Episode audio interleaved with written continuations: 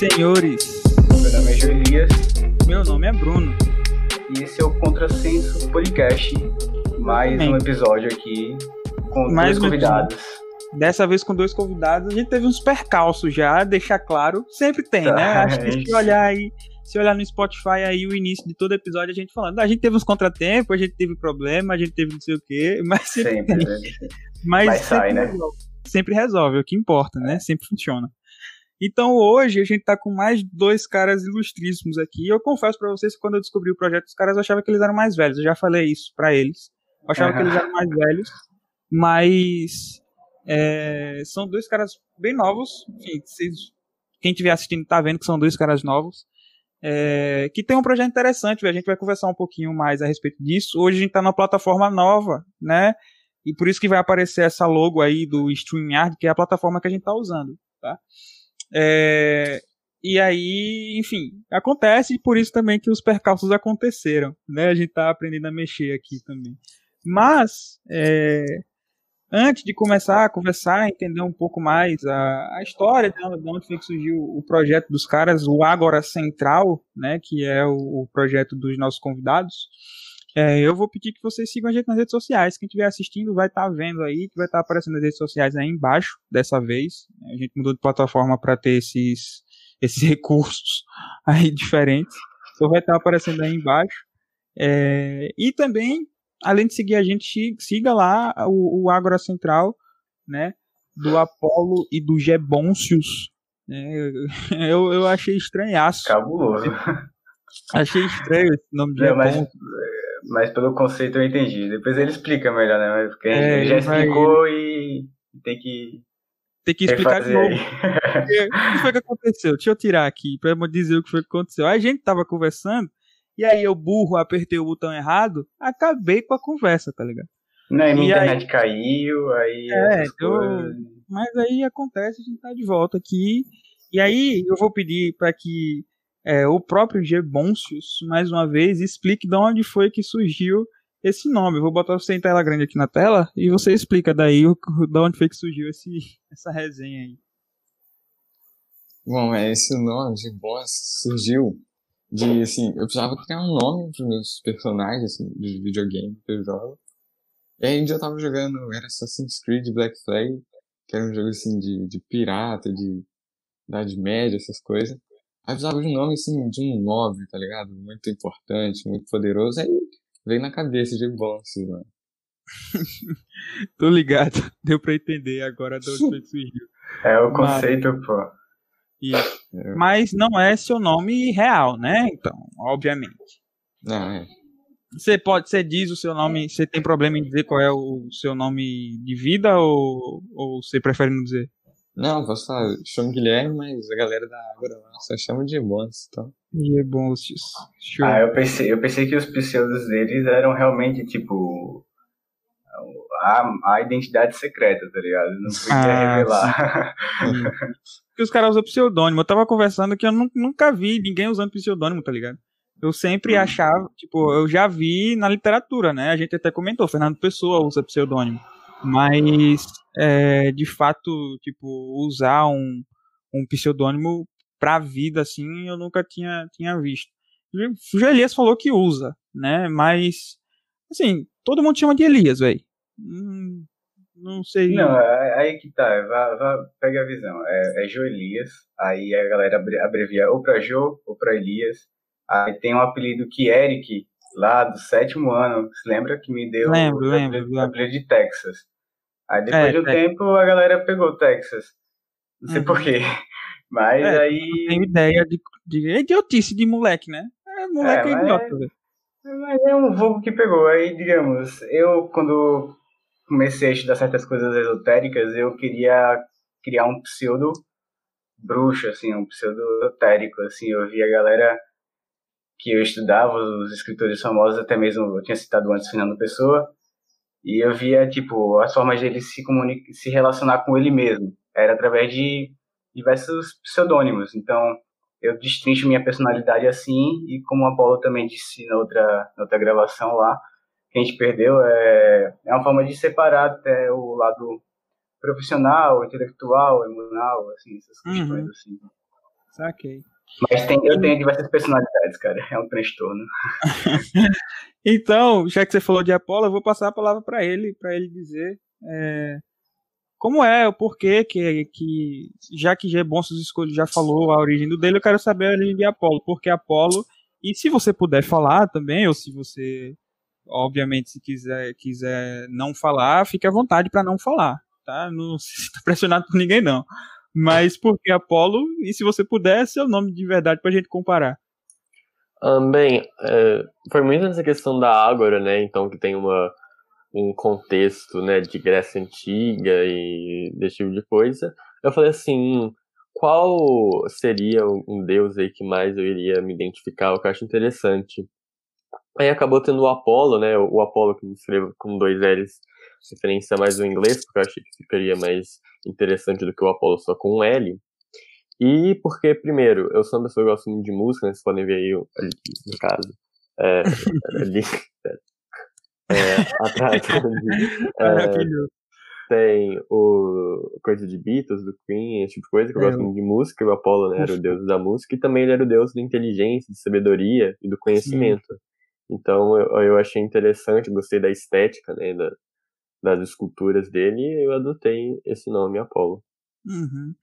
Aí você vê. O... Se eu não me engano, é, é, no templo de Apolo, em Delfos, que tem a famosa fra a frase de Sócrates, né? Que é. Só sei que nada sei. Não, pô. É, se foi Sócrates. Não, foi Sócrates que falou isso, mas a frase não é essa, não. É conhecer, conhece a ti mesmo, né? E conhecerás a Deus e, os, ah, Deus e, os, e o mundo. Mas, é. tipo, foi lá que ele recebeu a, a fala do oráculo de que ele seria o sábio dos sábios, por ter, por ter uhum. sacado que ele não sabia de nada, sabe? Basicamente. Uhum. É, okay. tipo de Apolo. É, não, não lembro, não, não lembrava se era Sócrates.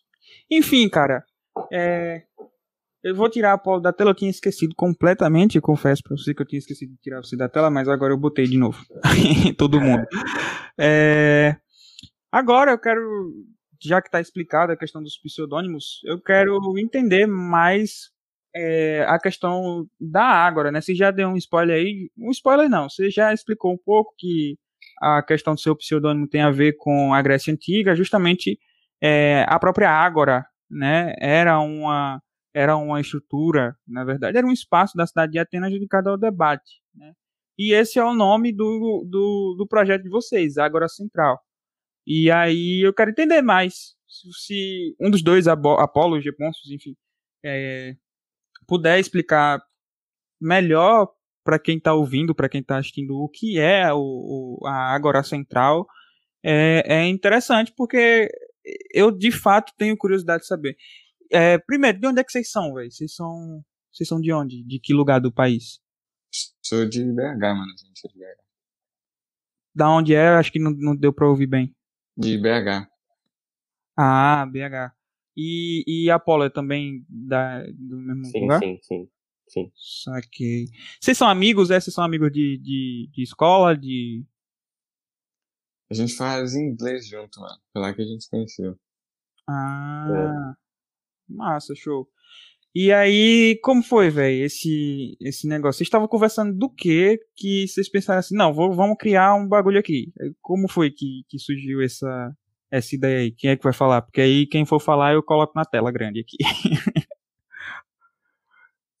Bem, Pode. eu posso falar então.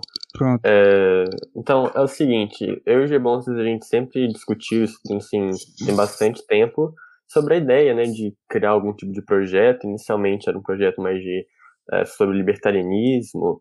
É, depois foi para um espaço, a gente criou, usando esse próprio nome da Ágora, né? Só que com o intuito de fazer um debate e, um, e de criação de um grupo que a gente tinha de pessoas. Uhum. Então seria um, um grupo dessas pessoas que tinham, então não seria só eu ou o Gemons fazendo, seria todo esse grupo. É, aí depois a gente estava conversando, a gente pensou, pô, seria interessante a gente expandir é, esse espaço né, para todo mundo, todas as pessoas de todos os lados políticos. Então aí vem nossa proposta. A gente se inspirou bastante no canal Ancapsul, é, do Peter é, porque a gente achou muito interessante essa proposta de todo mundo, né, de várias pessoas diferentes participarem, né, obviamente são conteúdo libertário e anarcocapitalista, porém a gente gostou muito dessa iniciativa de que, sabe, uma pessoa narra, outra pessoa produz, sabe, toda pessoa pode ter o seu artigo publicado, toda pessoa pode narrar, obviamente é um conteúdo de qualidade, mas a gente gostou muito dessa ideia e pensamos, ó, que a gente se a gente expandisse, né, para todas as posições políticas, né, a gente viu que não tinha um conteúdo parecido em outras ideologias, e a gente pensou, ó, vamos fazer uma que junta todo mundo, e mais um espaço para debates, porque a gente não vê muito canais de debate, né, uns canais assim, só para debate. Lá fora, nos Estados Unidos, tem o Morning Debate, tem uns outros canais assim, a gente não viu muito no Brasil um canal assim só de debate. Então a gente meio que misturou essa ideia de você ter debate, mais essa ideia de produção de conteúdo, que são os dois pilares da Ágora. Então, é basicamente isso. Já se quiser acrescentar alguma coisa. É, se se quiser falar alguma coisa, já é bom, você pode falar, o momento é seu, cara. oh, rapidinho aqui, tá travando o áudio muito, tá tipo, picotando demais. Ah, deu uma travadinha também. Mas, tranquilo. Então, já já é bom você acrescentar alguma coisa. Elias, você, você quer falar alguma coisa? Deu pra ouvir tudo certinho dessa vez? Eu ouvi tudo certo, agora. É, depois ele, ele consegue dar um, um toque aí se tá é. travando é. ainda. Tá travando ainda, Geboncio? Acho que tá, acho que ele não tá conseguindo ouvir bem. Mas. Mas. Fale aí um pouco, velho, do que foi que você achou da ideia dos caras, porque assim, eu achei fenomenal. Não, eu, eu. Ele não tá conseguindo escutar a gente. É, ele, eu vou falar aqui com ele. Vá falando aí. Não, mas. Voltando ao assunto. É, é bem parecido até com o conceito do contrassenso também, né, velho? A gente uhum. queria montar um lugar para uma troca de experiências, de informações assim, até porque eu e Bruno a gente é amigo há muito tempo, assim, a gente uhum. cresceu junto desde, desde criança, mas somos muito diferentes. Então, ele se, ele se qualifica assim mais como um conservador e eu me identifico mais como anarco mesmo. Você até citou anarcocapitalismo, eu fico, pô, é isso mesmo assim, um conceito mais mais liberal e independente, né, uma coisa autônoma até mesmo como o nosso projeto, que é trazer informação, trocar experiências, assim, de forma autônoma. Ninguém aqui é especialista em nada, nem, nem precisa ser alguém, assim, de influência ou de poder financeiro, enfim. Mas o importante é essa troca de experiência, velho. E a referência à Grécia Antiga é, também é muito massa, porque eu até falei para você antes, na outra gravação, da, de como surge também essa, essas reuniões em lugares assim, é a, eu esqueci o nome, mas também tem a, as Acrópolis, que são lugares bem altos, elevados, assim, que eram ditos espiritu, espirituais e tinham é, reuniões que eram puramente demo, é, democratas, né? Como é que se falaria? É, o início da, da república em si, lá. Mas como se debatia política, mano, era totalmente algo assim meio louco, tá ligado? Porque tinha uns incensos, umas mirras, uns negócios que eram psicoativos, basicamente, e a galera debatia política ali, sabe? Uhum. Acho isso massa, mas... Tô ligado. É porque é, a, a, era uma questão muito, muito voltada a, a um sentido espiritual também, né, velho? Antigamente não tinham as instituições bem definidas ou separadas, eram mais uma questão de... A palavra é hierofania, é assim que se fala, eu acho que é assim. Que é. Tudo seria uma manifestação divina, sabe? Essa comunhão com, com o abstrato. Mas uhum. aí eles tentavam organizar a sociedade assim, né, velho? Sim, sim. É, é sempre uma doideira, né? Você sempre puxa por um bagulho.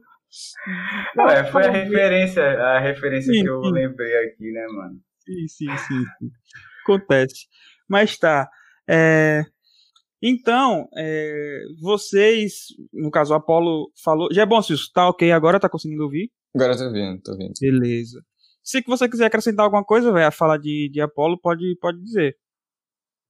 Bom, acho que, que é basicamente isso que ele falou. A gente queria, assim, um lugar onde pudesse juntar todas as ideologias e debater sobre economia, filosofia, política, sabe?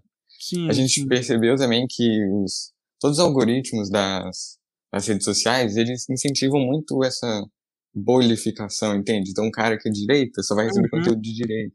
Sim. Aí lá sim. na Ágora você, tem tudo. Você pode aprender sobre o seu, sobre a sua ideologia, aprender ainda mais sobre a ideologia do outro, debatendo com ele, sabe? Isso Saquei, que eu acho interessante. saquei. É, cara, de fato, de fato, a ideia de vocês. Vocês têm 16 anos, né? É isso, 16 anos. Então, velho, um- tipo, um projeto assim surgir de dois caras tão novos, sabe? É, é interessante para pelo menos pra mim, né? Eu, eu enxergo com, com bons olhos, porque com 16 anos você tem muito retardado, velho. É, você falou que ele, você falou que eles são novos, mas tipo, a gente, eu tenho 20, Bruno tem 19.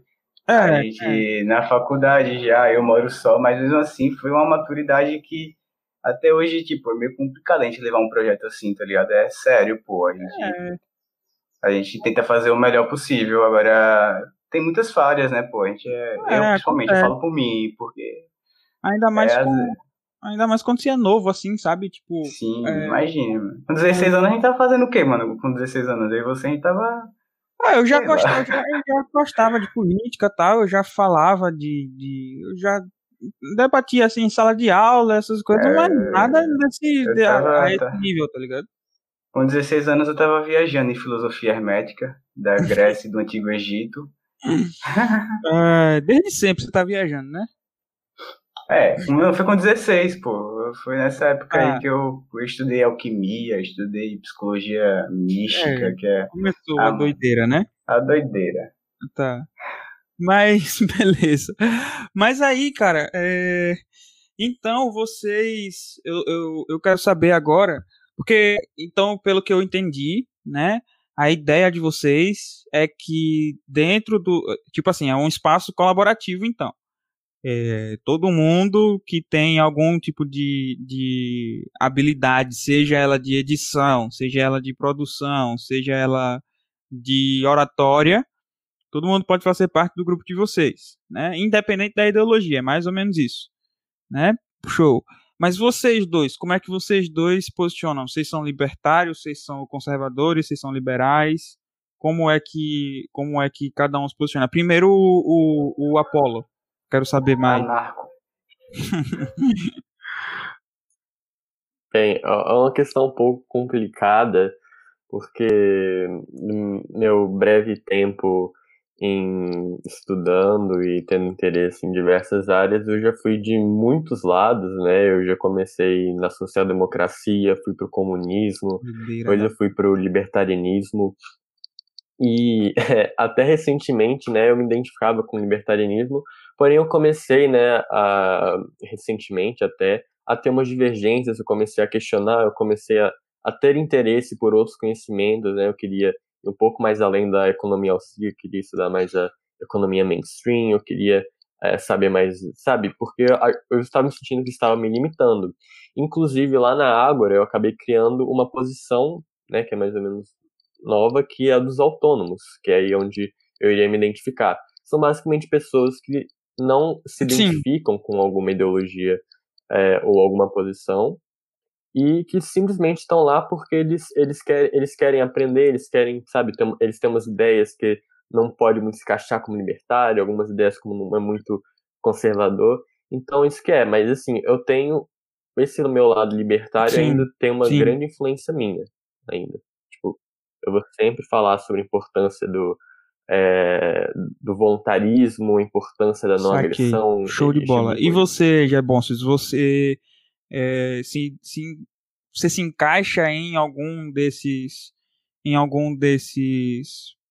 Como é que eu posso definir? Alguma dessas ideologias? Ou você também é, é na mesma pegada de Apolo, não, não gosta muito de muita coisa, não sabe o que é que tem, defende umas coisas, mas também critica outras? Como é? Cara, assim, eu já, fui, já defendi um pouco de tudo. Assim, quando eu era mais novo, eu, era muito esquerdo, assim, vi até Felipe Neto. Assim, fundo do poço que eu já cheguei. É, Aí mais depois- novo, velho? Como assim quando você era mais novo? Você é novo, cara. Não, é, sei lá, uns, uns 12 anos, assim, tá ligado? Ok. Com 12 anos que você já gostava dessas paradas de política e, e tal. É, eu sempre gostei, mano. Sei lá, não sou meio tardado. Ah, mano, essa galera, essa galera res- Tipo, essas gerações agora é muita informação, velho. A galera já cresce. Não, mas é porque, tipo, não, isso, não é uma geração tão antiga, não é uma geração que veio tão depois da gente, tá ligado? Quando ele. Não, mas a- aí que tá, mano. Você, você pega a minha geração, 2000. Aí tem 2001, que é a sua. Aí, tipo, os anos vão se acumulando, vão passando e as informações vão se acumulando. Eu acho que o efeito de, tipo, alguém que nasce em 2005 já é totalmente diferente também, já, tá ligado? É, tipo, surreal, pô. É, é, tá, tá. É, enfim, mas continue falando. A gente interrompeu, mas pode continuar falando. Foi mal, perdão. É. A gente ficou surpreso aí com, com o fato de com 12 anos você gostar de, de política. E ele travou de novo. Aí a gente interrompeu o cara, o cara travou. Triste. Mas deixa eu ver se, se ele volta. É, enquanto isso, como é que como é que, que funciona? Deixa eu ver se ele avisa se, se voltou. É isso, galera. Tem problema com a internet porque a gente tá gravando de maneira remota. Então, vocês. Acontece. Mas enquanto isso, eu quero saber. É... Vocês são de Belo Horizonte, tem 16 anos, se conheceram no curso de inglês e criaram o Agora Central. Daí, como é, qual é o, o tipo assim, aonde é que ele tá? Tem gente do Brasil todo, é isso? Como é que funciona esse essa questão? Tipo, se eu quiser entrar na, se eu quiser fazer parte do grupo de vocês, como é que eu, eu, eu faço para fazer parte, assim, produzir alguma coisa, enfim, como é que eu, eu chego lá, faço o quê? Ah, bem, é, é o seguinte, a gente já tem meio todo o caminho é, no nosso Instagram. A gente tem, a gente diz a plataforma do Discord, porque a gente vê que ela é mais fácil de utilizar. Então é o seguinte, você precisa entrar nesse é, Discord, chama Ágora Central PC, que significa produção de conteúdo. A gente tem dois servers. A gente tem um para somente para debates, onde ocorrem é, debates, né, sabe, debate de texto, esse tipo de coisa. E temos o outro, que é esse, que é onde você tem a produção de conteúdo, em que você seleciona né, a sua posição. A gente tem sete posições. A gente tem libertário, liberal, conservador, social-democrata, marxista, anarquista e, por último, os autônomos. Então você vai escolher uma e a gente vai ter as diversas funções, ou seja, os diversos tipos de colaborações que você pode fazer na Ágora. Então a gente tem é, escritores, que são pessoas que obviamente escrevem artigos, temos pessoas que são pesquisadores, ou seja, as pessoas vão fazer pesquisas, vão ler livros, vão é, procurar diversas coisas, não necessariamente vão precisar fazer um texto, mas vão ter sim essa referência. Temos narradores, são pessoas que narram, temos editores também, e outros membros que, por exemplo, a gente já tem é, pessoas que é, mexem no server, né? Quem, quem muitas vezes está administrando em questões de, de espaço, de logística, nem são eu e o Gbons, a gente tem pessoas que é, têm relações com outros servers, então é, a gente não tem limite de, é, de região, a gente é tudo virtual, né? então a gente tem pessoas de todos os lugares, a gente já até entrou em contato com pessoas é, de Portugal, por exemplo. Então a gente não tem esse limite. Inclusive, o único limite que a gente tem, né, só para esclarecer, é que a gente não permite ideologias como o nazismo, fascismo, esse tipo de coisa, Hum, para não ter confusão e esse tipo de coisa, porque senão a gente vai, dar muito problema, uma dor de cabeça assim, que a gente prefere não ter. já é um problema mais judicial, né? Já é um bagulho que é mais perigoso, de fato. Sim. Se tiver um nazista no grupo é complicado. Sim. Saquei, mano. Massa, massa. É, é, é bacana. Demais. Eu, se, eu confesso que se eu entrasse, eu acho que eu ia no. Volta aí a tela, Bruno. É verdade, perdão. eu, se eu, se eu fosse é, entrar nesse bagulho, acho que eu ia no, no conservadorismo. Eu sou, eu sou mais, eu sou mais conservador, de fato. Já, Você já sabe qual, qual entraria, né? Ah, você tá mostrando a tatuagem, né? Tem gente que tá ouvindo só. pra quem tá Ah, ouvindo mas só, é- ele, ele tá mostrando a tatuagem dele do anarcocapitalismo. tá ligado? Anarco, é. Porque, tipo, tem a questão do anarquismo e o anarco, né? É meio diferente, mas. É, já já a gente, a gente entra nisso aí. E é bom, você voltou, tá conseguindo agora tranquilo? Voltei, voltou aqui. Pronto, mano. Qual é, então, onde é que você se encaixaria? Voltando à pergunta, né? Bom, é, voltando, quando eu tava falando, eu comecei assim no fundo do poço, Felipe Neto, Dilson. Aí veio, veio minha irmã e apresen- me falou, não, sai dessa vida aí, isso aí não dá- leva lugar nenhum não. E me apresentou o Nando Moura, cara. Eu Hum. comecei a ver um pouco desse trem de conservadorismo e tal. Até que eu vi um debate, assim, não lembro se era um debate ou se um vídeo resposta, é o MBL. Aí Sim. eu falei, mano, deixa eu ver isso aqui. Aí achei legal, pá, virei mó MBL. Ah, quanto rende o FGTS, quanto rende o FGTS. Uhum. Até eu ver um vídeo que o. que eu acho que o Mamãe Falei participou no, no canal do, do Rafael de Ideias Radicais. Sim. Aí eu falei, mano, esse trem de, de, de libertarianismo que anarcapitalismo parece ser doido. Aí, tipo, tô aqui agora, tá ligado? Foi onde eu Uhum. achei mais. mais assim, base ética e utilitária. Sim, sim. Então você se, se coloca como um libertário hoje. Isso, isso. Massa. É, eu acho que eu, eu, eu fujo do, do grupo aqui, eu tô mais pro lado do conservadorismo hoje. É, mas eu acho que tá tudo bem, né? Ninguém vai me bater É, aqui. Eu, eu, eu, eu considero muito o conserva- conservadorismo. Tipo, é essencial a gente manter um, alguma base, né? Como você sempre fala. Sim, sim. É, a questão do conservadorismo é que ele. ele é, deixa eu voltar à tela, né? A questão do conservadorismo é que ele defende em.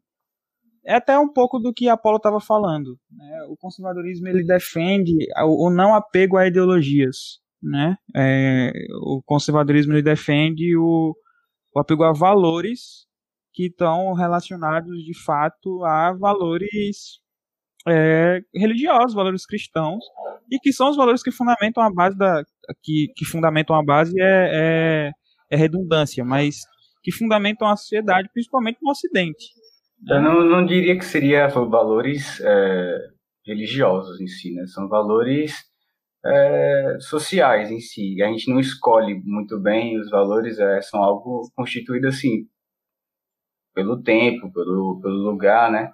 É, Agora, não, eu digo a respeito do conservadorismo mesmo. O conservadorismo ele defende que, é, no caso, é, os valores da moral judaico-cristã, tá? É, ele ele está apegado a esses valores, que é família, direito à vida inalienável, enfim, é, mas, propriedade. mas como assim o, o, o- tem a necessidade de estar vinculado à, aos- à religião? Eu acho que Não, não é os valores independem da religião, né? O Não, conservadorismo vai se, vai se apropriar, assim, da, provavelmente da, do, do simbolismo que tem no Ocidente, o cristianismo, como É, a, a área jurídica a- se apropria do- dos símbolos da, da Grécia e da Roma Antiga. Não, sim, mas não é símbolo. É, a questão do conservadorismo é que ele toma para si, não toma para si, ele defende os valores que o cristianismo também defende, entendeu? É isso que eu tô dizendo. Sim, mas eu não tô, não tô, tô dizendo que não, não, não necessita o vínculo, né, com a religião. Com... É porque, velho, pô, todo mundo sabe que o cristianismo, o judaísmo em si se apropriou totalmente da, da- das culturas pagãs, do conhecimento antigo. Hum, Não, Com certeza. não mesmo. O, Você acha o- que- o que- cristianismo, que- o que- cristianismo combatia o paganismo, cara. Ele funda uma sociedade nova, o cristianismo. Ele Mas se funda uma- apropriou, se apropriou do conhecimento, da- dos feriados, da, da- de tudo, pô. Não adianta negar, velho. Eu fico puto com o Bruno com isso, velho. Porra. Não, cara, eu só tô dizendo que o cristianismo se propõe a fundar uma nova realidade, uma realidade baseada no cristianismo, baseada na vinda de Jesus Cristo, tá ligado? Ele cria uma existia, nova. ele- cara. Não, ele ele, só foi mais um símbolo, cara. Eu não vou entrar em religião. Cristo só foi mais um cara, pô. Que mais um cara, velho. Cristo foi o cara que mudou a ordem do Ocidente, tá ligado? É mais ou menos Em um, em um breve, curto espaço Não, tempo, em um hoje, planeta insignificante, mas enfim, tudo bem. Os anos estão sendo A contados a, a momento gente, a gente já. A, a gente até já passou pela era de, de peixes, que é a era de Cristo. A gente tá na era de aquário, que é uma, uma, um autoconhecimento aquário? bem mais individual, cara. Que isso, aí. não. Mas voltando pros Ah, caras. É, é, sim, cara. O que é ser um liber... é, pra, pra Gebonsos agora, de fato, vamos lá. O que é ser um libertário? Já que a gente entrou nessa de o que é ser conservador, o que não é, o que é ser um libertário? Cara, essa, essa é uma pergunta muito importante, porque tem muita gente que, assim, por defender o anarcocapitalismo, já acha que, que é automaticamente libertário, sabe? Só que não é exatamente isso. Você pode chegar no anarcocapitalismo pelo utilitarismo. Só que o libertarianismo rejeita totalmente isso. E para mim, acho que ser libertário é defender a ética libertária, óbvio, os valores conservadores também, que são muito importantes, que seriam muito importantes numa sociedade anarcocapitalista, e defender basicamente a ética argumentativa e propriedade privada.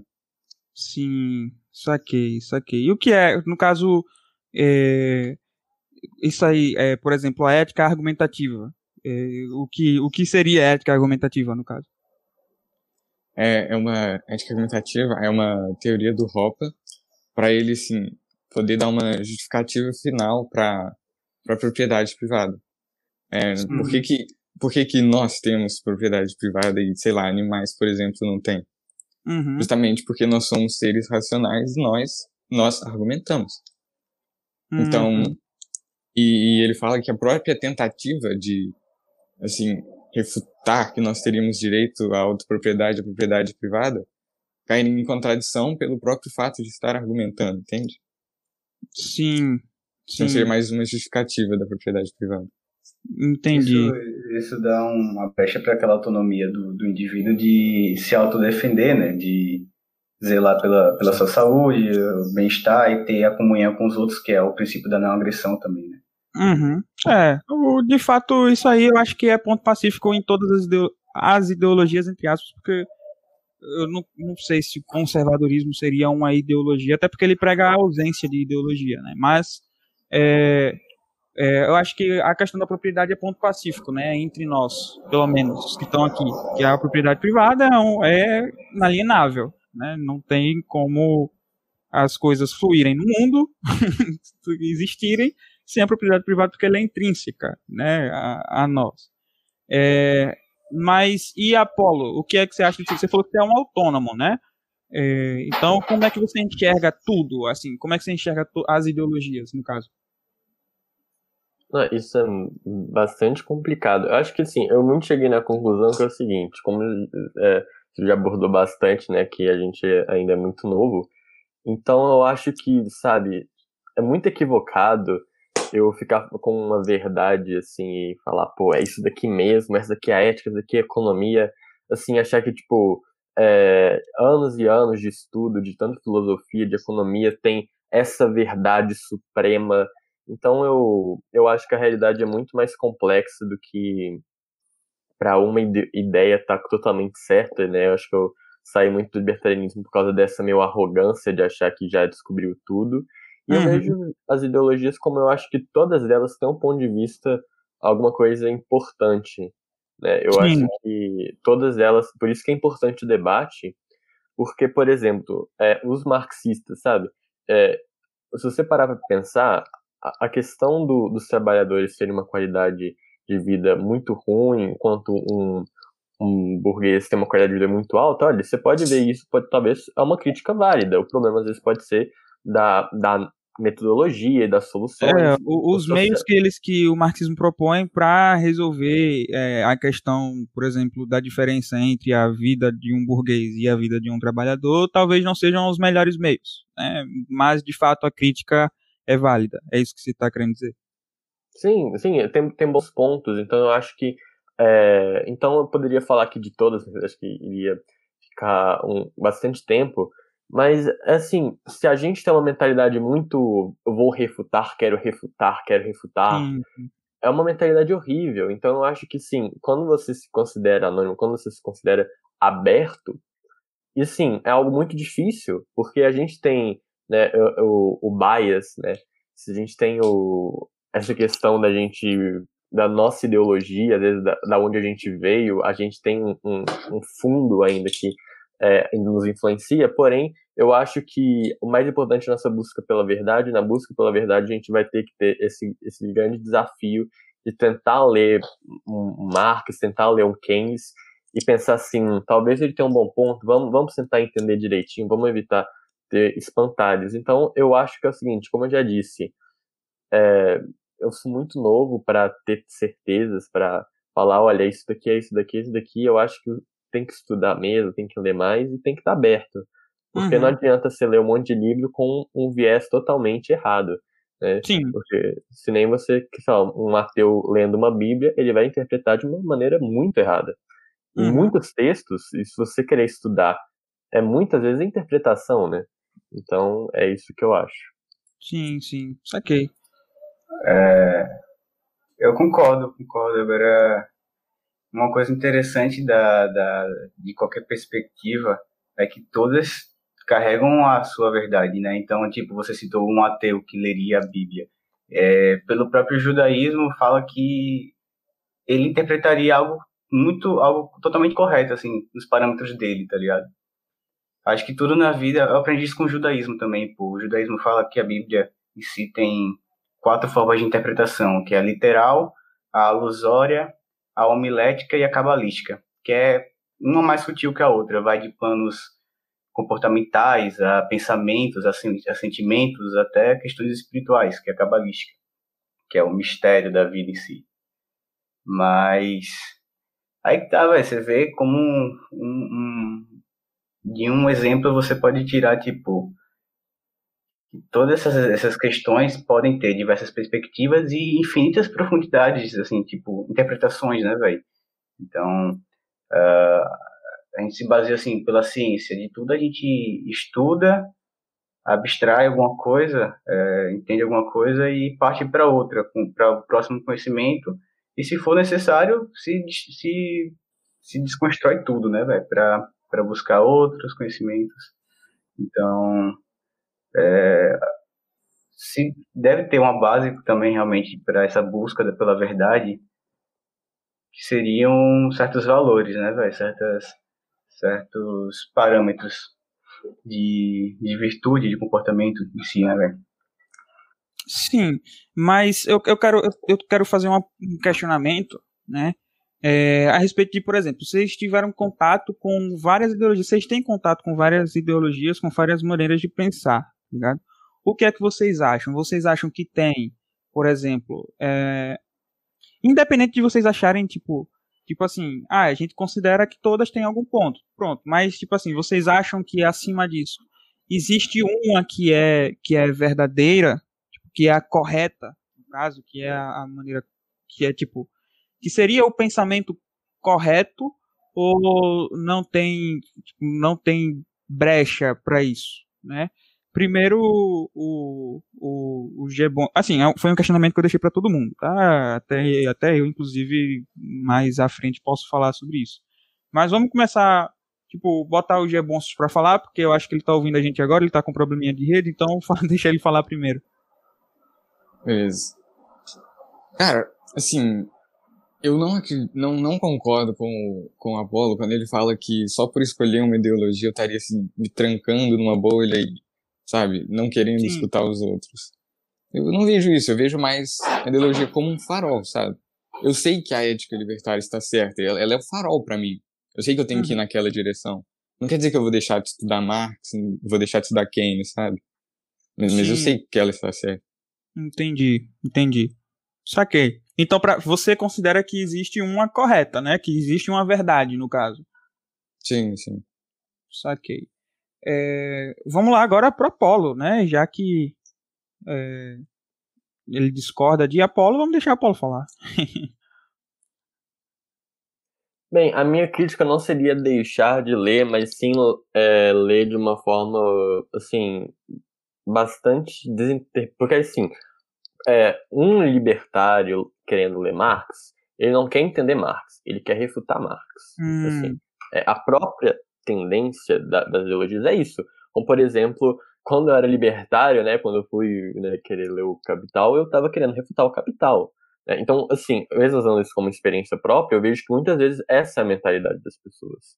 Então, é, é, fica mais difícil quando você tem uma verdade absoluta, às vezes você tem essa tendência de querer ir refutando, refutando, refutando, refutando, refutando, sendo que a palavra refutando é muito comum, né? As pessoas até zoam os libertários, por eles terem essa questão de sempre querer refutar, refutar, vamos refutar, vamos refutar, vamos refutar, refutei, Sim. eu refutei, foi refutado. Então tem muito esse vocabulário. Então eu vejo que é o seguinte, quando você tem um pouco mais de abertura, você não quer refutar, você quer entender. Quando uhum. a gente usa esse farol, às vezes pode até ser um farol, só que muitas vezes ele vai só em uma maneira. Então, ou seja, o outro resto, às vezes ele meio que não funciona só como farol, às vezes ele também, é, às vezes, né, ele te cega. Né? Então eu acho sim. que seria mais ou menos a minha, a minha crítica a isso. Porém, você pode sim ser um libertário e é, e tá mais aberto, porém eu acho mais difícil. Uhum. Mas eu acho que sim, existem também verdades. É, eu só não acho que existe um lado que tem a verdade absoluta ou que é, a realidade seja tão complexa que, sabe, uma. Que falando da escola austríaca, em uma escola que não tem tanta visibilidade assim, sabe, tem descoberto a causa de todas as grandes crises mundiais e, e o exercício de níveis. Uhum. Entendi. Muito bom. Elias, você abriu o microfone aí. Foi, agora eu já perdi o fio da meada, mas. mas não, eu lembrei. É, digamos, eu concordo com o Apolo. É, eu acho que certa. Você se enquadrar em certas coisas assim é meio que você já pré-programar o seu, o seu conceito sobre as outras é, ideologias, sabe? Então, apesar que eu também acho que você. Eu me considerei assim um bom tempo, uma pessoa fora das bolhas, sabe? Mas no final das contas eu vi que eu estava me botando em outra bolha. Então. É, acho que a, a, a, tendência, então, é a gente conhecer de tudo, de tudo mesmo, assim, mergulhar e vivenciar, ou, ou até mesmo se for para refutar, como você disse, fazer esse, esse laboratório, assim, na nossa mente, e realmente botar uma questão de frente para outra e, e nesse atrito tirar alguma conclusão, mas é necessário uma hora ou outra a gente se abster e, e se anular de qualquer pensamento assim para que a gente mesmo consiga construir algo por si só, né? Depois de, dessa, dessa experiência toda. Mas é algo muito complexo, velho. Não sei até que ponto a gente consegue se desconstruir assim, sabe? Que nossas origens carregam carregam coisas que talvez sejam tipo, não sei, a gente estava falando sobre isso em outros episódios até, até que ponto chega nossa nosso nosso momento de escolha, sabe? Mas eu acredito que com muita clareza, com muita paciência, com, com tais, com, eu poderia dizer, virtudes ou, ou, comportamentos que possam, sim, tornar a pessoa cada vez mais lúcida, sabe? mais uhum. sã de si. Então, é, eu, eu acredito que a gente tem que ter essa, essa visão que nem a Paulo fala, sabe? Você apenas conhecer. É, eu já penso mais como o G Bonso estava aí, cara. Ele, ele, porque assim, o que é que eu, o que é que eu penso? Né? Não é questão de, de, de se fechar, né? Não é questão de, de fazer um, um, um pré-julgamento, né? Eu concordo com, com o que a Paula e com o que o Elias falaram. Eu concordo com o que vocês disseram, tá ligado? Só, só que eu enxergo de uma maneira um pouco diferente, porque eu acredito que, por exemplo, é, quando você se apega, por exemplo, a, a, não a uma ideologia, não a um lado, tá ligado? Não me apegar ao libertarianismo, nem me apegar, sei lá, é, ao marxismo. Mas quando você se apega a um valor que você coloca esse valor como sendo é, o, o pressuposto para as outras coisas, né? Você consegue, é, por exemplo, você sendo um conservador, você consegue estudar é, o marxismo sem se blindando, sabe? É, não necessariamente, não necessariamente não reconhecendo o que tem de bom e o que tem de mal, mas é, você sabendo que você tem um valor, você tem um pressuposto estabelecido. Você ô, tem um... ô Bruna. Oi. Como assim, escolher um valor? Eu acho que. Não, não entendi, cara. tipo, porque valores a gente não escolhe, né, velho? É um, um, um consenso social, assim, né? Eles existem, valores existem, a gente tem que buscar trabalhar eles, assim como existem vícios de diversos aspectos e, e manifestações que a gente tem que cortar, sabe? Sim, mas, por exemplo, é, valores cristãos especificamente falando. Vamos lá, vamos pegar é, a vida, tá? Direito à vida, né? Se eu vou ler, se eu coloco como pressuposto que o que eu tô lendo, o que eu tô aprendendo, não pode de maneira nenhuma agredir o direito à vida, porque eu considero um valor inalienável, porque eu considero um valor importante, porque como você falou, valores existem, né? Mas você dá a importância que você quiser para eles. Mas eles estão lá, eles existem. Só que tem gente, obviamente, que não dá valor nenhum, por exemplo, à moralidade, à questão. É, a honestidade é um valor humano, mas tem gente que está cagando para honestidade, tem gente que é desonesto. Né? Ela existe. É, a gente não escolhe. Na verdade, a gente escolhe ser honesto ou ser desonesto. Né? Ela, ela existe, mas você se importar ou não com a existência dela é uma coisa diferente, tá ligado? Então, por exemplo, se eu colocar a honestidade como sendo é, um pressuposto para que eu acredite em, em determinada ideologia, por exemplo, eu jamais vou ler uma coisa, aliás, não jamais eu vou ler uma coisa, jamais eu vou extrair o, o, o conhecimento de alguma coisa que o pressuposto daquele livro, por exemplo, seja desonestidade, tá ligado? Se o cara se vale da desonestidade, seja intelectual, seja desonestidade financeira, enfim. É, como eu coloquei ela na minha vida, como eu coloquei a honestidade como sendo um valor, é, inalienável, eu consigo me blindar de, de teorias, por exemplo, que se utilizam da desonestidade. Sacou? Então eu, tô, eu, eu falo nesse sentido. Tipo, você estabelecer o que é que você é, o que é que você defende, o que é que você apoia. Pronto, eu apoio tal coisa.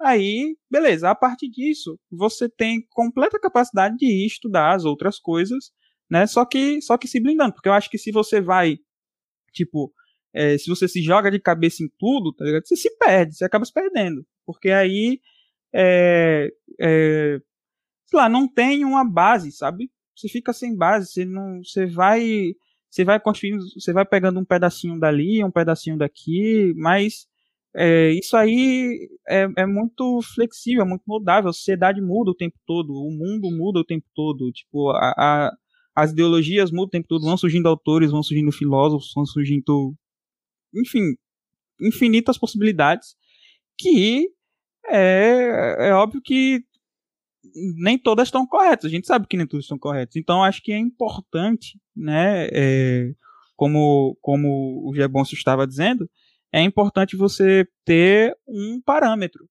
sabe? A partir dali é o seu parâmetro. A partir daí você pode passear por todas elas, mas sem perder é, esse parâmetro, sem perder esse norte, que seria o farol, né? Eu penso. Será, será que esse, esse parâmetro, esse valor em si que você, você disse que a gente escolhe guardar, de certa forma, como propósito, é, não seria algo mais, mais abstrato? Não sei dizer, véio, se seria algo relacionado a, a fins, sei lá, puramente políticos. Eu não sei dizer assim. Não, cara, o valor como um conservador, assim, raiz, o valor que eu tô citando é Deus. Uhum. então, tipo, como um conservador, é, é ele e a partir de Deus, a partir de Cristo, a partir daí é que eu tomo a minha base de estudo. Eu consigo passear por todas as outras, por exemplo, ideologias, eu já li. O próprio Capital, eu já li. Hum. É, eu consigo passear Também. por todas as ideologias sem a necessidade, é, sem necessariamente, tipo, é, considerar tudo que Marx está falando. Porque tem coisa de Marx, que Marx era o cara que negava a religião, tá ligado? Ele combatia a religião. O ópio. A religião era o mal, era o ópio do povo. Né? Então, tipo, é, como um, como um conservador que está considerando os valores cristãos, eu consigo me blindar desse tipo de coisa, sabe? Eu consigo entender o que é que ele está dizendo, mas ao mesmo tempo sem levar em consideração, sabe? Para é mim. Porque, é porque, tipo, você vê escritores que é, cortam totalmente laços com qualquer é, linha de pensamento antecessor, digamos, Nietzsche. Ele criou uh, uma forma de de interpretação única, que é um, o, o instante, tá ligado? O momento. Você vai analisar, basicamente. Deixa eu recapitular aqui o que eu queria dizer. tá. Ai. Você, você, usa das, você, usa das, ferramentas que você tem no momento, sabe? Não é algo que te passou, que te passaram, sabe? É, é algo que você saca na, no instante, pô. Uhum. Mas enfim. E como é, como é que vocês enxergam, vocês agora o pessoal da Ágora, né? Eita, eu botei Elias inteiro na tela. Mas enfim, como é que vocês enxergam é, a partir da visão, da visão de vocês algumas coisas complexas que existem, alguns alguns assuntos polêmicos que existem na sociedade, como por exemplo, sei lá, da última vez a gente falou de drogas, sabe? É, na, aqui no, no programa quando a gente tava Fala de religião. Liberal. É, pronto, a religião. Como é que vocês enxergam a, por exemplo, a, a, a religião, qual, qualquer religião? A intervenção da, da, da, da igreja em si, né, do, dessa instituição na sociedade. É, a influência, né? Porque, porque de fato, acho que é... O sentido em si, é, a gente sabe que cada um carrega algum sentido, né? É, tipo, eu sou daqueles que acreditam que todas as religiões trazem a mesma verdade com culturas diferentes, linguagens diferentes, tempos diferentes, mas no final é um propósito abstrato demais para que seja dito, sabe? É, cada um sente, é a experiência da vida de cada um. Própria, o próprio intuito da palavra religião essa, essa religação com sentido, com propósito, com Deus. Então, é, como a própria Bíblia fala, a salvação é individual. Então, não é bem isso. Eu, eu acho, tipo, chato pra caralho como as religiões interferem na, na, na sociedade, assim. As influências, né, do pensamento, a manipulação, a questão do, do, do próprio envolvimento com a política, com a economia. Eu acho isso tudo um absurdo, né? Porque é uma, uma empresa que não paga impostos.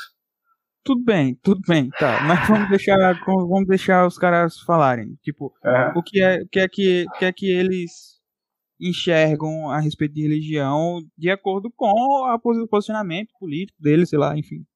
É, quem quer começar? Acho que pode. pode ser você, Jabonsos, então você, você olha aí, beleza. Cara, assim, que nem eu falei antes, os, os valores conservadores são, tipo, indispensáveis numa sociedade sem Estado. E, assim, eu, eu confesso que eu nunca, não, estudei muito, assim, teologia, filosofia da religião, mas eu, eu sim, tendo a concordar mais com, com a Igreja Católica, e eu vejo a importância dela, assim, na questão da, da caridade, sabe, de, de dar um sentido para a vida das pessoas, de ajudar uhum. mais, os mais pobres. Uhum. Acho isso aí, sim, indispensável para uma sociedade funcionar bem. Saquei. E é, é, de fato. É porque muita gente pensa que, por exemplo, o libertarianismo ele renega tudo, sabe? É, tipo, ele, ele nega a existência de quaisquer instituições. É, ele nega o Estado, ele nega é, a igreja, ele nega. Enfim, qualquer instituição, sabe?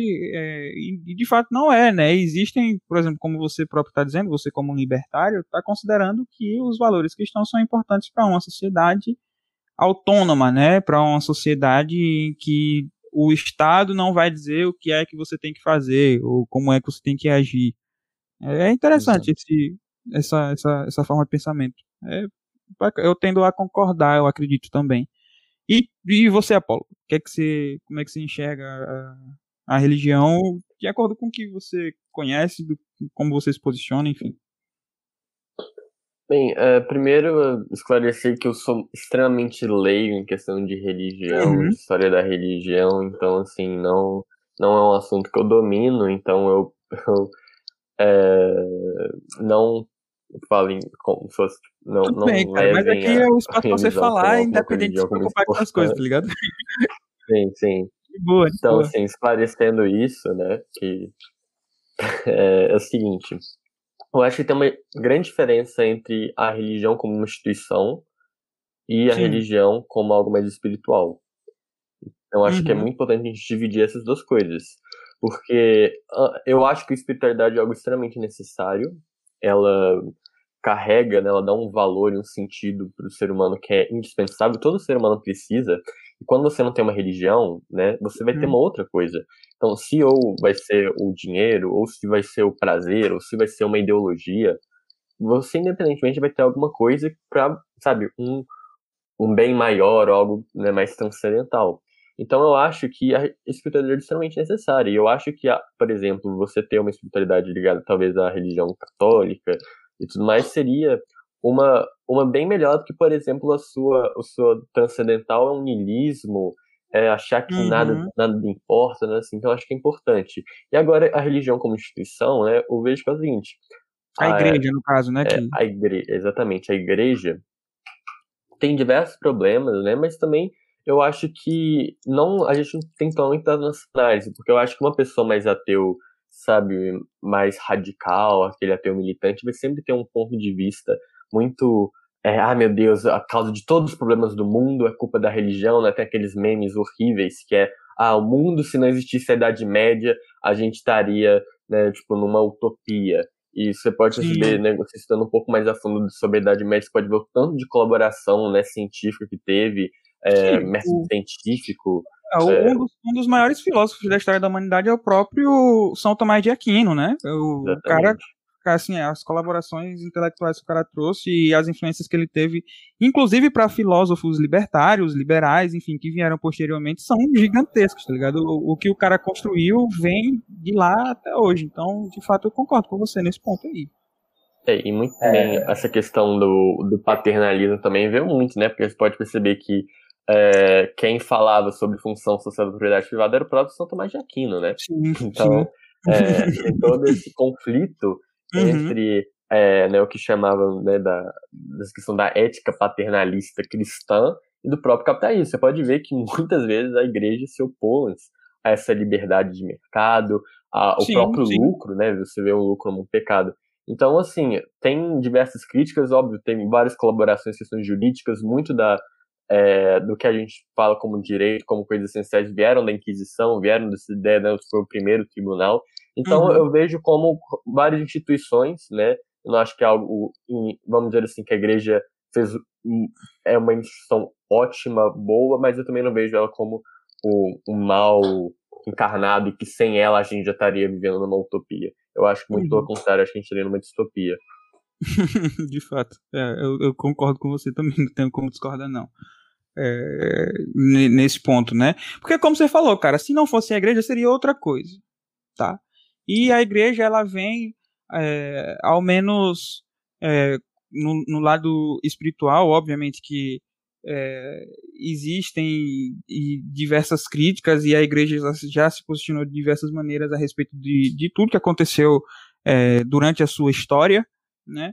Mas é, é como vocês dois disseram, eu prefiro que seja que a igreja venha pelo menos trans, trans não sei como é que eu, que eu poderia dizer, que ela viesse com um, um, véu de caridade, de solidariedade, sabe, que ela viesse com a, que ela viesse vestida dessa maneira, é, para influenciar a sociedade do que outra instituição que viesse com outro tipo de, de, de pensamento, com outro tipo de valor.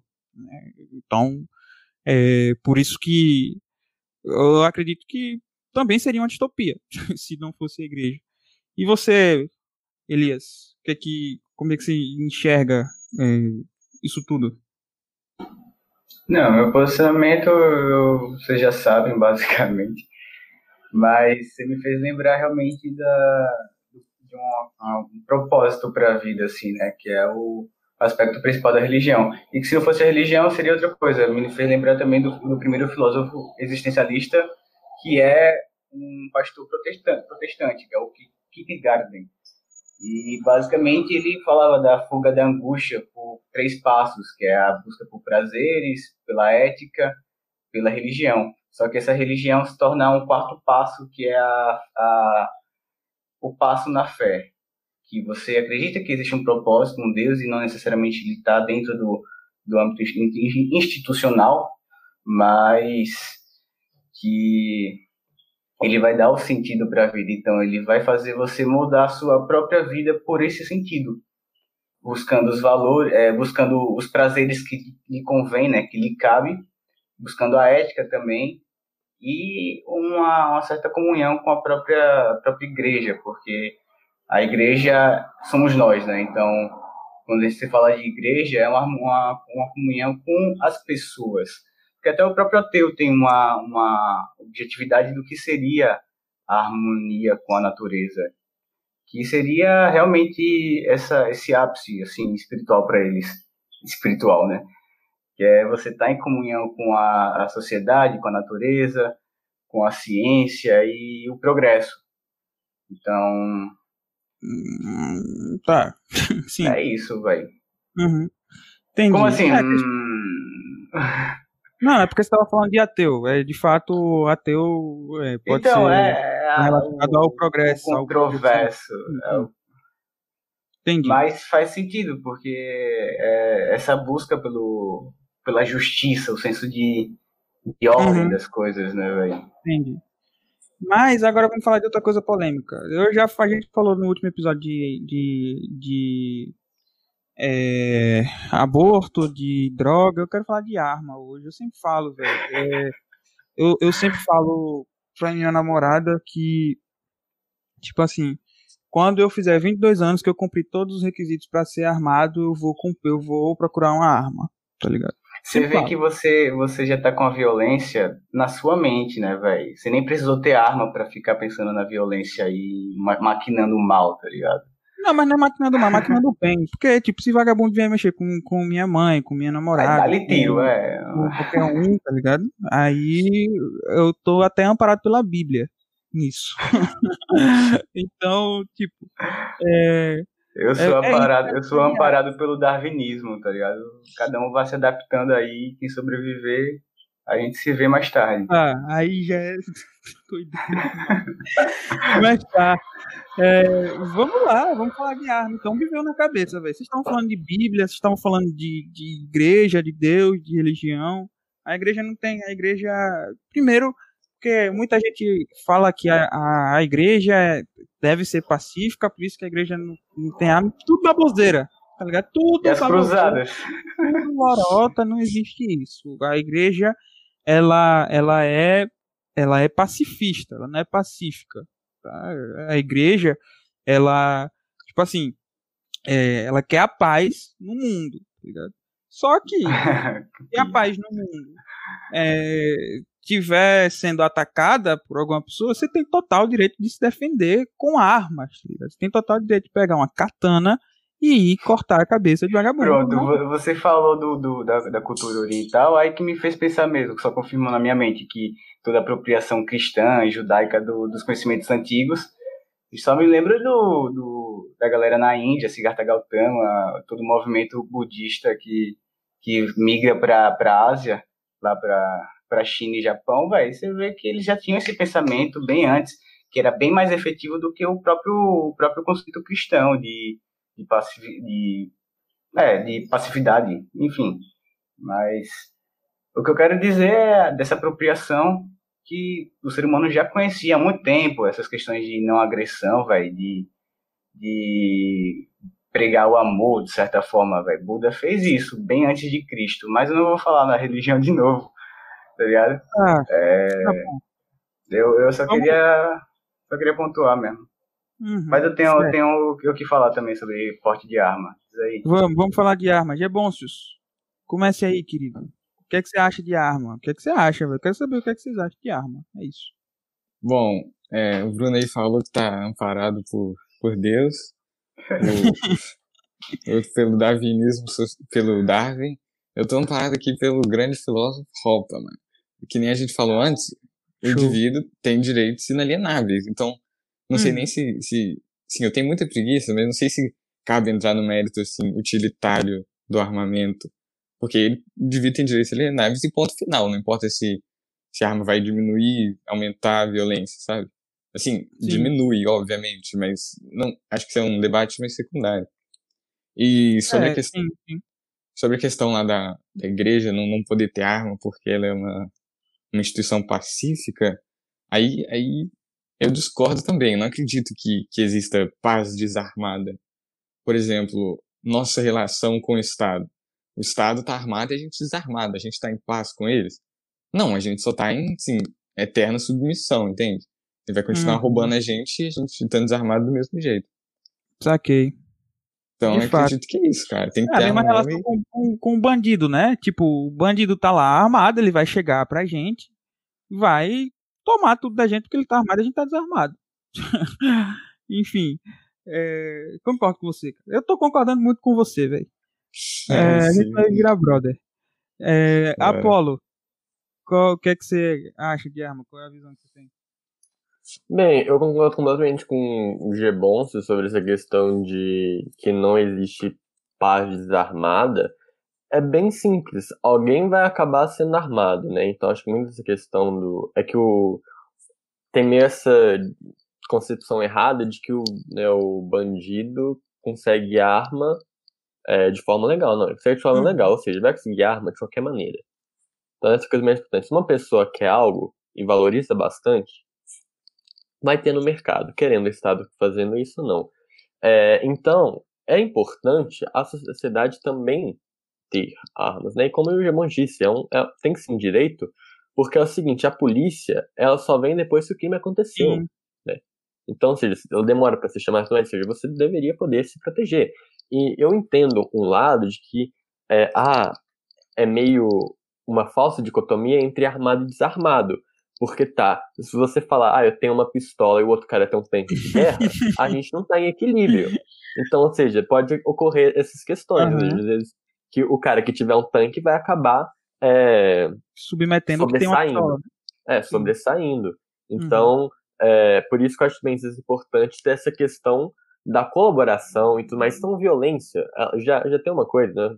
Eu já tô até comentando, a sociedade já percebeu que violência é algo horrível. violência não serve nem para. Você quer prejudicar uma pessoa, você não precisa nem violentar ele. Você só pode simplesmente cancelar ele. É muito mais eficiente do que é... você dar um soco. Então, seja, a sociedade já percebeu que violência não serve nem para a sua coisa primária. Então, o que a arma faz é dar essa questão de segurança. Falar assim, pô, aqui eu tenho uma arma. Então, é óbvio, é, ela, ela serve para matar? Não, ela também serve para proteger as pessoas. As pessoas é, se sentem mais seguras. No Brasil, a gente tem uma cultura muito desarmamentista, que tem medo de arma, mas se você pegar para os Estados Unidos da vida, você pode perceber que para eles, se vê protesto, tem lá tem milícias, né, e não milícias nem aqui no Brasil, que são, lá são milícias legais, são até milícias, assim, é pela própria Constituição da Segunda Emenda que permite uhum. essa licença de milícia, que incentiva essa questão de milícia, você pode ver o povo fazendo manifestação armado, milhares de pessoas, ninguém atira nem nada. Então eu realmente acho que é, é o seguinte, tem esses dois pontos. Primeiro, uma arma importante, só que segundo, a gente tem que tomar cuidado de achar que se a gente armar todo mundo, todo mundo vai ficar em igualdade, somente perante o Estado. Então a gente tem que tomar cuidado, como eu disse, ainda assim os mais fortes vão conseguir ter mais arma. Só que é, várias pessoas juntas, né, se toda a população tiver armada, o governo vai obviamente perder menos poder. E ainda vai nessa questão de que é, você pode ter boicote ou esse tipo de coisas, como aconteceu nos Estados Unidos, em que o governo queria desarmar a população lá na Virgínia, se eu não me engano, e não conseguiu porque uma população pequena, mas armada, conseguiu assegurar, porque eles não queriam ter um conflito. Então a arma serve aí. Se as pessoas não tivessem armadas, talvez é, não aconteceria isso. É, que, que massa, velho. Elias, e aí? O que é que você tem a dizer?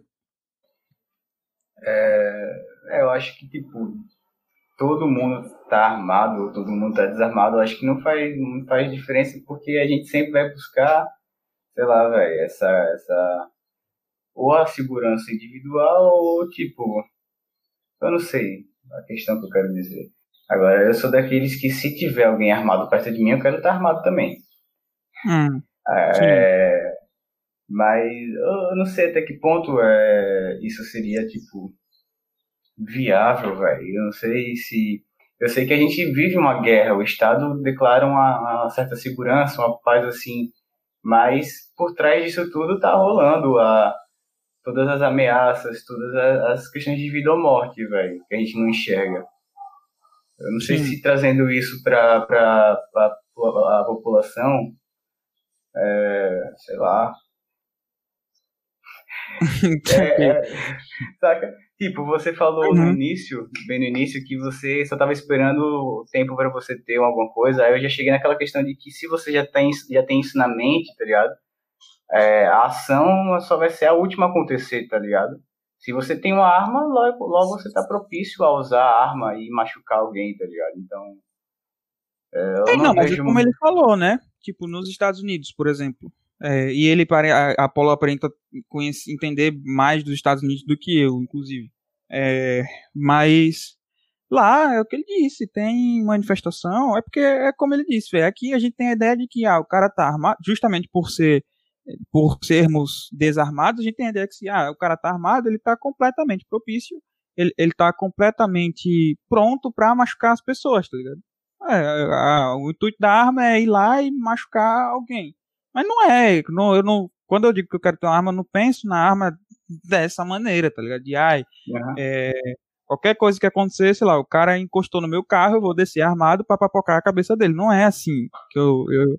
a questão é que é, hoje o Estado proíbe que a população tenha armas, só que é, bandido, bandido ele não respeita a decisão do Estado, tá ligado? É. O bandido tá cagando pro Estado.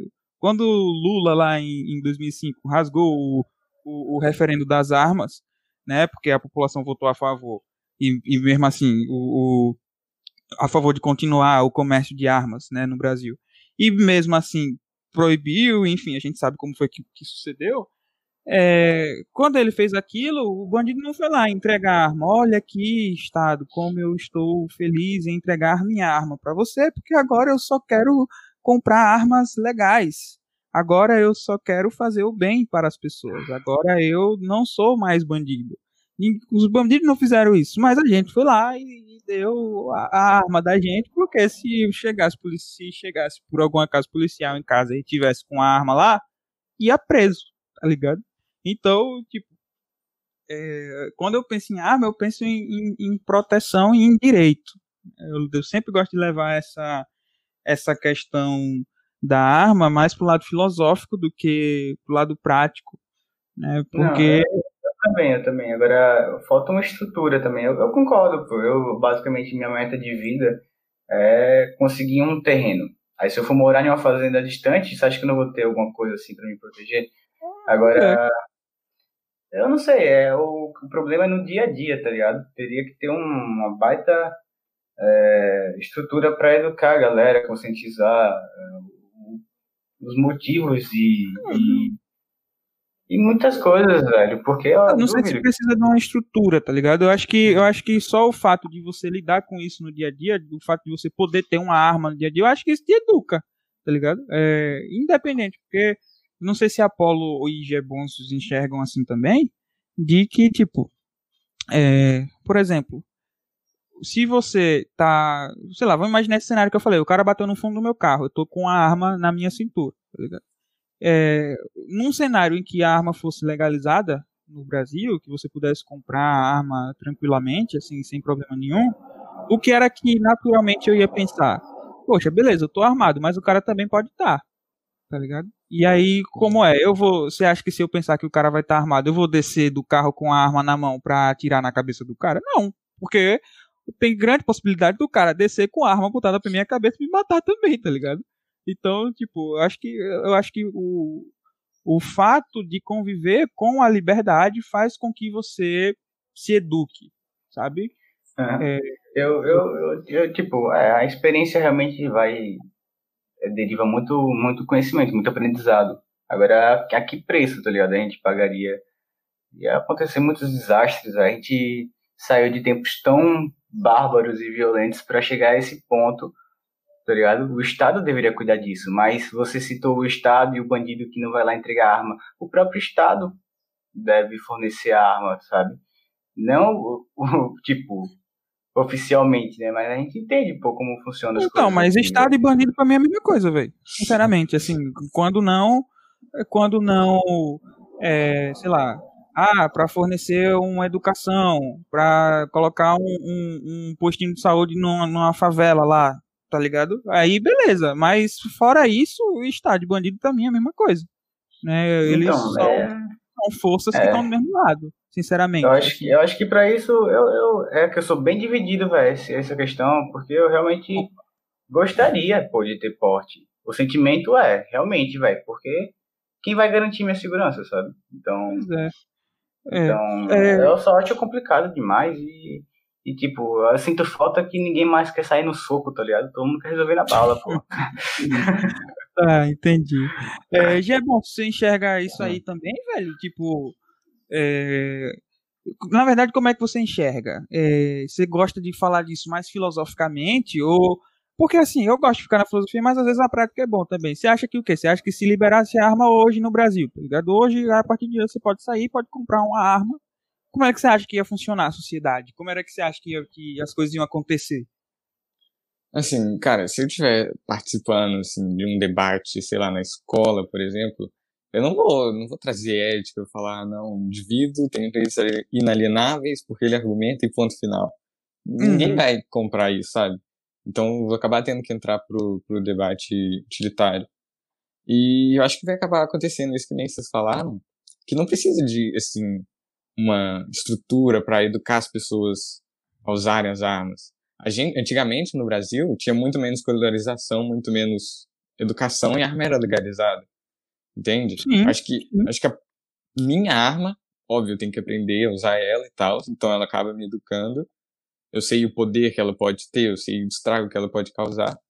Mas também a arma do outro, né? Porque ela, assim, ela me restringe. Nem Uhum. se, se der o exemplo do, do carro aí. E eu vejo a, a arma, as armas como esse assim, grande equalizador de força. Porque, ó o braço do maluco. Se não tivesse arma, vamos defender como, sabe? Entendi. Impossível. Saquei, saquei. É... E, e você, Apolo, como é que você acha, velho, que ia ser a sociedade. Ah, hoje pode ter arma, tá ligado? Pronto, hoje liberou a arma. E aí, o que, que você acha que ia acontecer? Porque, porque muita gente fala, ai, mas a gente não é Suíça, né? A gente não é Noruega, então não pode, tá ligado? É a síndrome do vira-lata, né? Mas como é que você enxerga isso aí? Bem, eu acho que a questão da arma é que ela representa algo chamado responsabilidade. Eu acho que a sociedade, né, principalmente as pessoas mais jovens, estão querendo fugir da responsabilidade. Então elas querem, elas querem se sentir seguras, mas só que seguras sem responsabilidade, né? Ela quer que isso fosse terceirizado, por isso que é muito mais atraente o Estado estar armado e cuidar disso. Então, é, então acho que a, a cidade teria um ótimo, pro- não ótimo, mas não tem um, um grande problema nisso, porque a gente não quer ter Hum. responsabilidade. E acho que é uma questão cultural. Então, o meu medo é a gente colocando o porte, supondo, de um, de um dia para noite, vai ter um problema cultural enorme. Uhum. Porque, por exemplo, é, existem áreas em que as pessoas têm uma cultura melhor. Então, você pode pegar os Estados Unidos. Você pega lá os estados republicanos que têm cultura de armas, né? Você pode ver, são leis muito é, mais flexíveis, são, e as pessoas têm uma cultura. Só que você pega uma pessoa de uma cidade mais democrata, né, uma grande metrópole, o povo tem extremamente medo de arma. Então, Uhum. é, eu acho que uma, o que o Brasil deveria fazer, ou caso fosse liberar, tinha que ser uma coisa mais, talvez, estadual, municipal, para analisar a situação.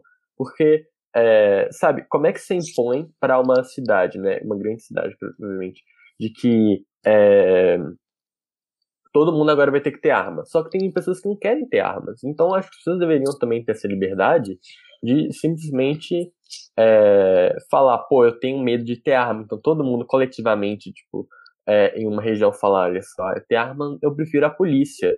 Então acho que eles deveriam ter essa escolha. Hum, nem sim. as pessoas que querem ter armas, né, em condições que eles precisam de mais, precisa. Então eu tenho esse medo parecido com, por exemplo, aconteceu lá no Chile. O que aconteceu no Chile, né? Não foi questão de arma, mas foi o quê? O liberalismo econômico foi feito pela força. Então, Hum. você tem uma cultura mais socialista, mais intervencionista, e do nada aparece liberalismo sendo forçado para eles, eles não vão aceitar aquilo, vão ter uma má reputação. Então, eu tenho medo de que se a gente liberar o porte de arma dessa maneira, a gente vai acabar tendo esse tipo de problema, porque vai ser forçado para as pessoas. Então, acho que tem que ter um discurso Uhum. mais, mais com a sociedade em questões regionais. Né? Então, acho que tem que ter um pouco mais de cautela, não pode só sair liberando. Uhum, entendi. Então, é um negócio mais, mais, é, não, não, Federalista. na- é, mais federalizado, né? Não necessariamente um- um- o governo de, de cima para baixo instituir que em todos os lugares do Brasil hoje pode vender e, e comprar arma, né? Entendi. É, de fato, eu não sei se o Elias caiu. O Elias está ouvindo a gente? Como é? É, eu acho que ele deu uma travadinha. Mas, enfim, eu acho que eu, eu, eu concordo com você, bicho. De, de ser federalizado. Eu não tinha parado pra pensar. Então, dizer, eu já- velho, é, Eu ia até perguntar se tava na hora. Você tá ouvindo agora? Acho que ele tá. Acho que ele tá. travado. Ah, é. A, a rede do. A rede de vocês dois hoje tá. Tá complicadinha. Peraí. Acontece, tem problema. Aí, sim, mas só, só recapitulando, né? É, eu acho que. Eu não sei. Eu acredito que vocês acham que, por exemplo, vocês são de Belo Horizonte, né? Vocês acham que aí a galera ia, ia comprar a ideia de, de ter arma? Ou vocês acham que. Porque, por exemplo, eu não sei se, se na maioria da- dos estados do, do Brasil, eu acredito que o pessoal seja mais desarmamen- desarmamentista do que armamentista. Eu- aí eu não, não sei. Se, por exemplo, se todo mundo, se o governo federal abrisse a possibilidade de que Ei, outros voltei. Foi mal. de boa. Se, por exemplo, o governo federal abrisse a possibilidade de que os estados podem escolher a respeito da, da regulamentação da compra e, e, no caso da comercialização de armas, vocês acham que ia ter algum estado no Brasil que ia, ia querer o, o armamento? Na verdade, é, assim, coletivamente falando, vocês acham que os políticos desses estados, não necessariamente a população, mas vocês acham que os políticos desses estados iam querer é, regulamentar isso? Como é que como é que vocês enxergam? Bem, sobre essa questão do político é um pouco complicado, porque eu acho que as regiões que mais é, vão demandar são zonas é, menores, são zonas mais, vamos dizer assim, longe das metrópoles, como por exemplo tem nos Estados Unidos, onde você pode perceber que é lá onde o lugar onde tem mais tem liberdade. Porém, o Brasil não é os Estados Unidos. E no Brasil, muitas vezes, ainda tem muita questão do coronelismo, né? Então, dessa coisa do, do, do cara ter ainda o, o, o poder. Então, não sei se, é, por às vezes, esses grandes políticos estarem muito desenvolvidos com questão de máfia ou coisa do tipo, que eles vão ser interessante a população ter esse poder. Porém, acho que é onde teria a maior demanda. Porque são pessoas onde tem uma cultura um pouco mais necessária, né? Porque, obviamente, se é uma pessoa rural, já tem essa questão de você se defender, de ter um bandido lá. Então, de, então acho que lá onde seria a maior demanda. Já a metrópole, né? Você perguntou sobre BH aqui, a gente elegeu o Calil no primeiro turno. Tipo, o cara conseguiu mais de coisa. Então você quer é, mais pessoa que, que quer trocar a liberdade por um falso questão de segurança? Então, eu, eu não acredito que aqui iria liberar. Talvez, eu acho que não tem que ser estadual, tem que ser bem, bem municipal mesmo. Porque, Ah, assim, é, sabe, Belo Horizonte não é Minas, sabe, tem Uhum. muito complexo, né, a- as regiões. Então, eu acho que realmente tem que ser uma coisa mais municipal mesmo, ou uma divisão um pouco maior, talvez. Mas, assim, não iriam aqui de jeito nenhum. E, mas eu acho que talvez a população sim teria um movimento, se começar a crescer como cresceu o movimento do Bolsonaro, né? Talvez. Só que assim, será que o Deep State vai deixar? Aí é outra questão. Hum, Aí eu acho que não. entendi. É. E tu, Geboncio, você tá conseguindo ouvir? Tá piscando aí um pouco, mas tá conseguindo ouvir? É, eu acho que não. É, Não. mas tá. Elias, tá, tá ouvindo de boa agora? E aí, eu tô sim, agora. Minha internet já, já tá acabando, tá ligado? Eu tentei botar Wi-Fi, por isso que eu caí. Tô ligado. Aí eu tô com minha internet aqui, o restinho, eu acho que deu até o tempo massa, né, mano? Da, do episódio.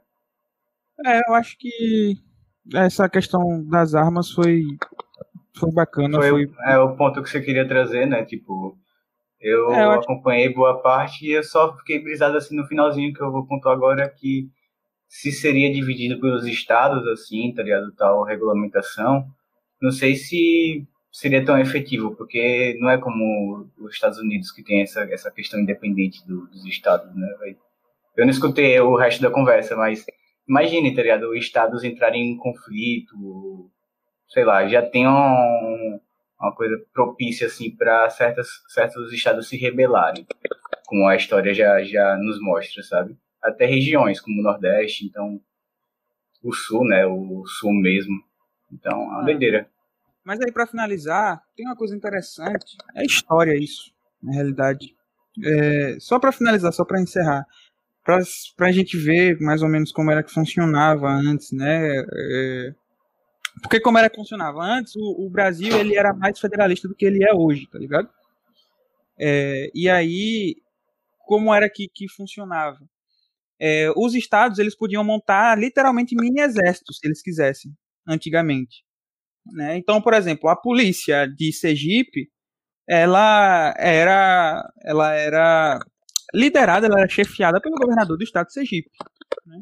A polícia de, de Minas era chefiada né, pelo governador do estado de Minas Gerais. Então, tipo, os estados, então, por exemplo, o estado mais rico, ele conseguia investir mais na, na segurança, ele montava literalmente um mini exército, né? E por quê? Como era que isso interferia culturalmente é, em todos os estados? O que era que acontecia?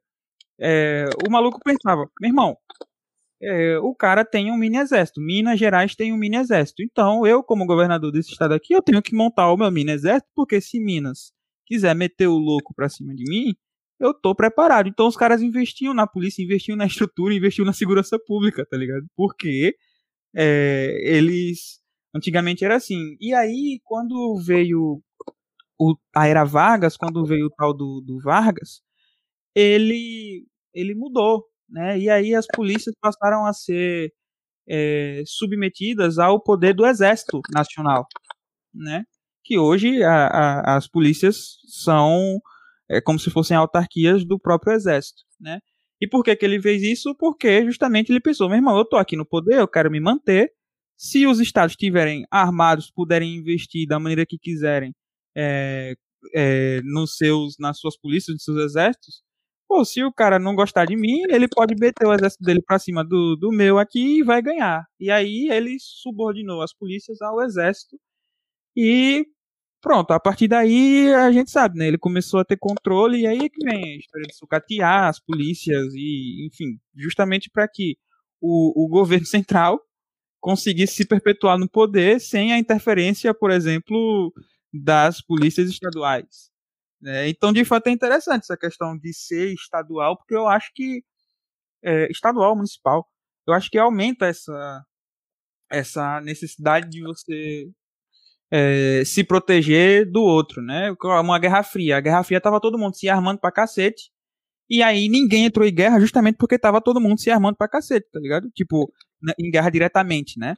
É, Estados Unidos e União Soviética não entraram em guerra justamente porque os dois estavam muito armados. Né? Então, essa coisa da paz desarmada eu concordo. Acho que foi um bom ponto levantado aqui. E eu acho que a discussão, acho que acho que a gente já chegou aonde... Foi devidamente finalizado. É, eu acho que a gente chegou onde a gente, a gente gostaria. Eu, sou, eu também sou daqueles que, tipo, acredito que a arma, é, existe diversos tipos de armas também, né? A informação é uma delas. Sim, sim. eu óbvio, acho que, tipo, uhum. Tem gente que usufrui muito bem isso, velho. Tem os próprios caras que estão aqui, pô. Os caras estão criando. Sim, mas fala do, do sistema, do governo. Eles ah. devem, devem manipular muitas coisas, a gente tá aí imerso nisso tudo. Uhum.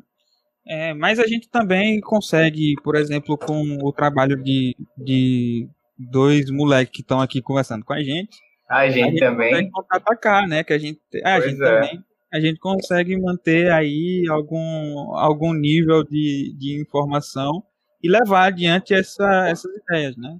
Se vê que a gente não concorda em tudo, é, obviamente, né? É humanamente impossível. Aí, aí isso que é o massa.